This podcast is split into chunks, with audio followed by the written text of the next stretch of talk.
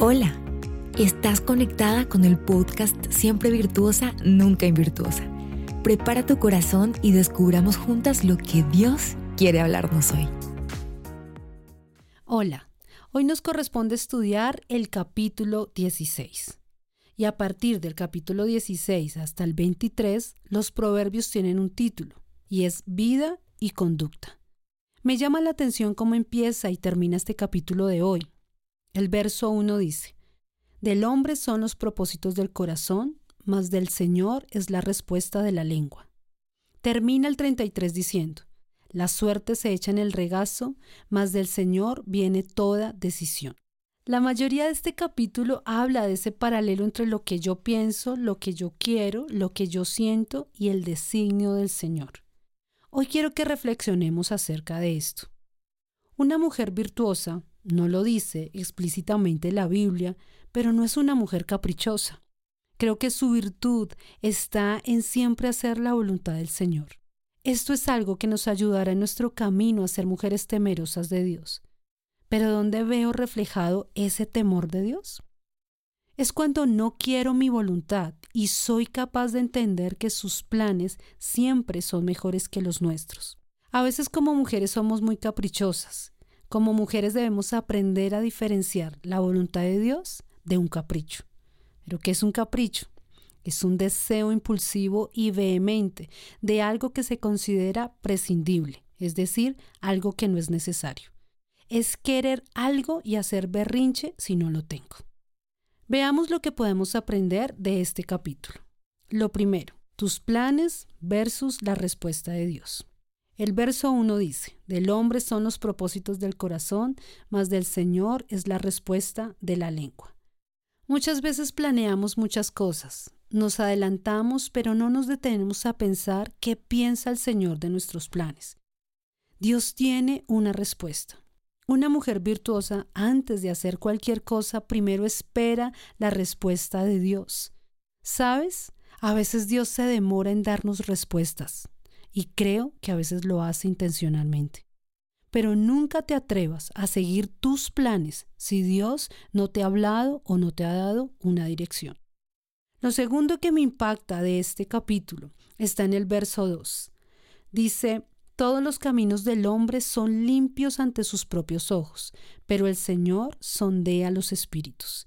En otra versión dice, todos los caminos al hombre le parecen limpios, pero Dios mira las intenciones. Dios conoce las intenciones de nuestro corazón. Nos conoce tanto que me encanta lo que dice el Salmo 139. Nosotros podemos engañar a todo el mundo, incluso a nosotras mismas. Pero Dios Conoce mi sentarme y mi levantarme. Desde lejos comprendes mis pensamientos. Tú escudriñas mi senda y mi descanso, y conoces bien todos mis caminos. Antes de que haya palabra en mi boca, he aquí, oh Señor, que tú ya sabes todo. Lo tercero, descansa en Dios. Dice el verso 3, encomienda tus obras al Señor y tus propósitos se afianzarán. En la TLA dice, Deja en las manos de Dios todo lo que haces y tus proyectos se harán realidad. Descansar en Dios es dejar el capricho, es dejar el berrinche, lo que yo quiero, lo que yo pienso, lo que yo siento, porque Él sabe lo mejor para mí. Y lo cuarto que quiero enseñarte es que Dios siempre tiene un propósito. El verso 4 dice, todo lo que Dios hace tiene un propósito.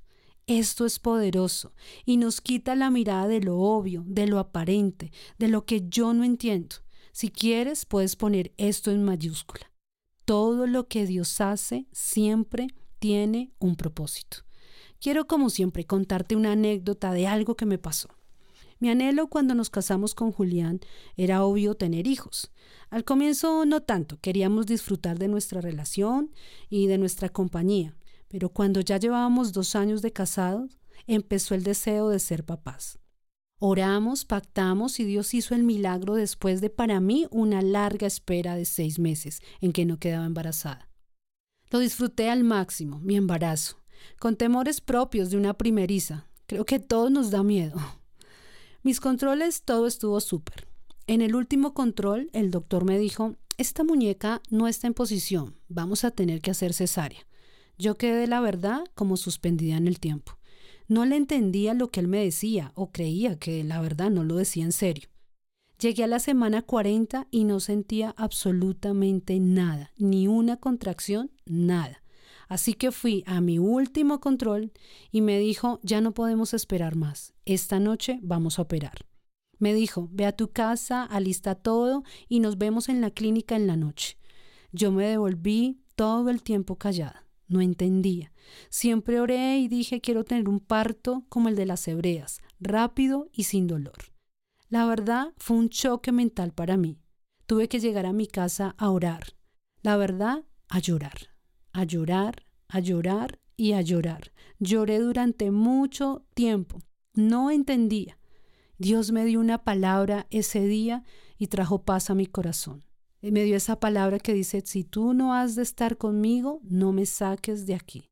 Y él le contestó, mi presencia irá contigo y te dará descanso. Fue una palabra que le dio a Moisés. Esa fue mi oración. Señor, por favor, ve delante mío. Llegué a la clínica y entré como a las 11 al proceso de hospitalización. Me aplicaron la inyección que todo el mundo me llenaba de susto, que era terrible, que podía quedar paralítica. Oh, por Dios, la gente habla mucho. Me la aplicaron y no me pareció nada del otro mundo. Mi proceso duró 15 minutos desde que empezó la operación. A los 15 minutos, Hannah ya había nacido. El doctor me dijo, uy, esta muñequita venía grande. Menos mal hicimos cesárea, por parto natural. Como no estaba encajada, nos hubiera tocado con forceps y al final, después de hacerte sufrir, me hubiera tocado hacerte cesárea. En ese momento era como el Señor diciéndome, te lo dije. Pasé a la recuperación y no sé por qué yo había sido la última en entrar, fui la última operación de la noche, pero mis piernas las empecé a mover normal al poco tiempo de salir de la cirugía. Yo no me había dado cuenta, pero las mujeres que estaban conmigo en recuperación, que la verdad no las conocía, me decían, ¿y por qué usted está moviendo las piernas y nosotras no? Llamaron a la enfermera y un poco escandalosas, dijeron, ¿por qué mis piernas no se despiertan y las de ella sí? Pero yo solo tenía esta palabra en mi corazón, mi presencia irá contigo y te dará descanso. Al otro día yo me levanté, me bañé sola y a los 10 días yo ya estaba como si hubiera tenido un parto normal. Mi recuperación fue milagrosa. Mis planes eran parto normal. Los planes del Señor eran cesárea. Mis pensamientos era que la cesárea era lo peor por comentarios malintencionados de mujeres que me habían hecho. Sus planes enseñarme que cuando Él está todo es diferente. Mis planes tener un parto normal a como diera lugar.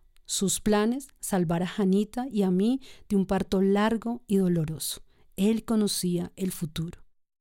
Hay muchas mujeres insensatas que menosprecian a quienes tuvimos que tener cesárea. Alguna vez una dijo, ser mamá por cesárea no es ser mamá. Oh, por Dios, qué gran insensatez y falta de sabiduría en estas palabras. ¿Por qué te cuento esto? Porque siempre el Señor tiene pensamientos de bien y no de mal para nosotras. Dejemos de ser mujeres caprichosas, de querer las cosas a nuestra manera, de siempre querer tener el control. Es mejor dejar que Dios tome el control de toda situación. Si descansamos en Dios, Él nos guiará a lo mejor.